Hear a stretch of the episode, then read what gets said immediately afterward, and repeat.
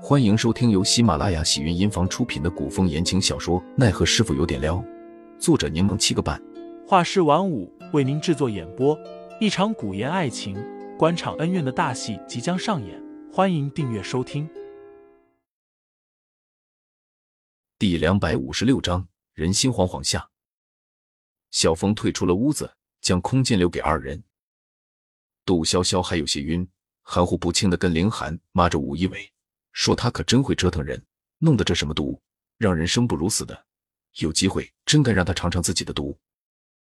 凌寒，我们可真不愧是一对儿，不仅中了同一种毒，连受伤的地方都一样。杜潇潇有气无力的笑笑，见凌寒一直不说话，不解的问：“怎么了？”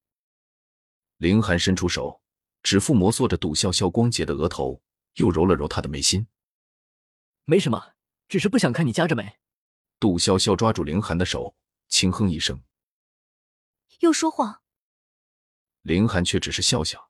其实他并未说谎，因为杜潇潇痛苦紧蹙着眉的模样，让他心里无比难受。不早了，你快点睡吧，我守着你。杜潇潇点了点头，握着凌寒的手，闭上了眼。当晚，杜潇潇没做噩梦，凌寒犹如神佛降临，将恶鬼魔物阻拦在梦魇之外。而凌寒直至夜色将明，这才离开。不过两日，帝都内情势便发生了翻天覆地的变化。因为北疆那边起了战事，消息竟比流星马还要先一步传入帝都。天子身体抱恙，汪正主持朝局，便在朝堂之上指控宁侯封莫尘在此时抗旨回朝，甚至当日骑马闯入皇城，有谋反之心。然有站队宁侯之人，便是户部卫国民与刑部正事人。当日，王朝玉入宫之前，二人也入了宫。二人奉圣命面见贤太妃，商讨两家联姻之事的。听见宫内动乱，便过去查看。刚巧看见王朝玉手执利器挟持天子，王正却说自己对此事不知情，而天子身体抱恙，尚在昏迷之中，不可只听两位朝臣一面之词。此事必须等天子醒后才可明断。朝堂之上吵得不可开交。若不是汪正位高权重，党羽众多，也不可能还继续站在朝堂之上。一时间，朝堂内外皆人心惶惶。戴秋日日出去打探消息，一天匆匆回来，向杜潇潇与凌寒汇报，说北郊月老庙的祈愿树旁挂了一面蓝色绸子，上面写着的祈愿是风调雨顺。在月老庙的情人树下祈愿风调雨顺，是杜潇潇与陈云斌的暗号。说明陈云斌的朋友已经将东西取来，藏在了祈愿树之上。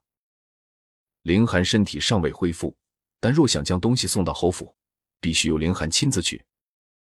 一是侯府守卫森严，凌寒即使受了伤，轻功与隐匿的功夫仍在众人之上；二是凌寒送去，会让宁侯更加放心与信任。虽说夜间行动更为隐秘，但这几日晚间不仅监庭司巡逻更为严密。就连禁军与各衙门也都派出巡逻军队出来巡查，更何况朝堂局势瞬息万变，此事也不可耽搁。他们聚在一起目标太大，于是杜潇潇决定，他与戴秋一起去月老庙，待杜潇潇确认过东西后，由戴秋交给凌寒，之后再由凌寒送去侯府。计划制定好了之后，曼东不乐意了，说自己每次出任务都是守在家里。杜潇潇哄了曼东两句。戴秋直接一句服从命令，让曼东闭了嘴。然而出乎意料的，小峰也要求参与任务，说自己要陪在杜潇潇身侧。他极力央求杜潇潇答应自己，还说自己的武功确实在曼东之上，关键时候可以派上用场。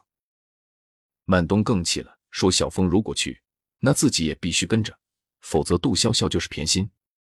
还说小峰隐瞒自己会武功的事情，他在身边才不让人放心。杜潇潇被他们吵得头疼，又不好帮任何一方说话。最终，凌寒一锤定音，让曼东守好家门，看好阵缝。戴秋与小峰则陪同杜潇潇一同前往月老庙。其实，凌寒主要是担心杜潇潇的安危，毕竟杜潇潇身上余毒未解，倾巢而出，未免过于兴师动众，引人注意了。可也不能只有一人守在杜潇潇身边。凌寒的话，曼东不敢反驳，小孩子生气般跺了下脚。气呼呼的跑出去了。众人分配好任务，收拾收拾，准备出发。杜潇潇忽然想起曼东，准备走之前再安抚曼东两句。找了一圈，他才在柴房附近听到了曼东的声音。曼东正喋喋不休的和振凤在抱怨。听众老爷们，本集已播讲完毕，欢迎订阅专辑，投喂月票支持我，我们下集再见。